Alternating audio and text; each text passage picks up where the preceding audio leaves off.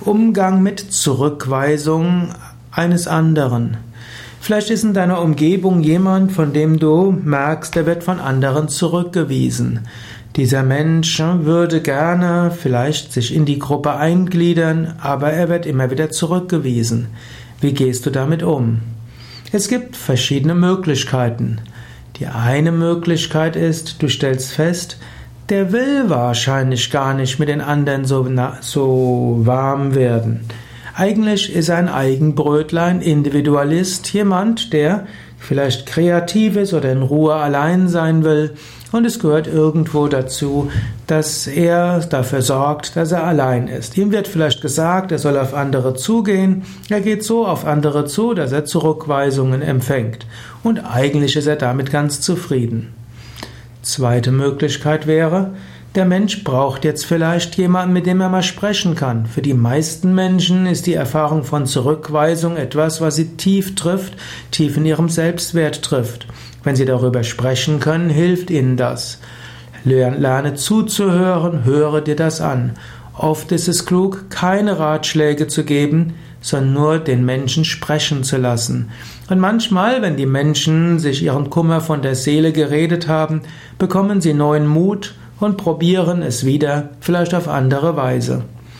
Die dritte Möglichkeit wäre, der Mensch ist vielleicht sogar offen für Ratschläge. Eventuell kannst du ihm sagen, ja, ich habe gerade gemerkt, da war eine Kommunikation, die ist nicht so ganz gelungen.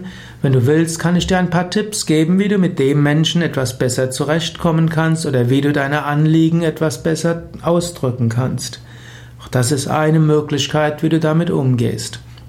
Gut, natürlich gibt's noch die nächste, wo du feststellst, ja, es war gut, dass dessen Anliegen zurückgewiesen wurde, denn es ist nicht äh, in Übereinstimmung gewesen mit dem, was für die ganze Gruppe wichtig ist.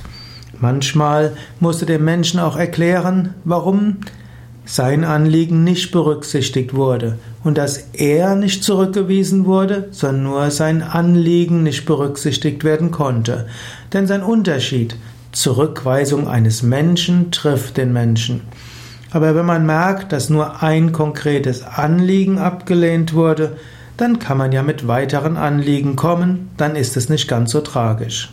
Weshalb es oft gut ist, wenn man ein Anliegen eines anderen Menschen zurückweisen muss, dass man auch ausdrückt und zu erkennen gibt oder durch ein Lächeln oder Körpersprache, Mimik oder auch durch Worte den Respekt vor dem anderen Menschen zeigt. Wenn man ein Anliegen zurückweisen will, ist es immer wichtig zu sehen, dass man auch den Menschen selbst als wertvoll begreift und den anderen Menschen zeigt, ja, ich respektiere dich, ich habe Hochachtung vor dir, ich habe ein tiefes Gefühl von Verbundenheit und Liebe.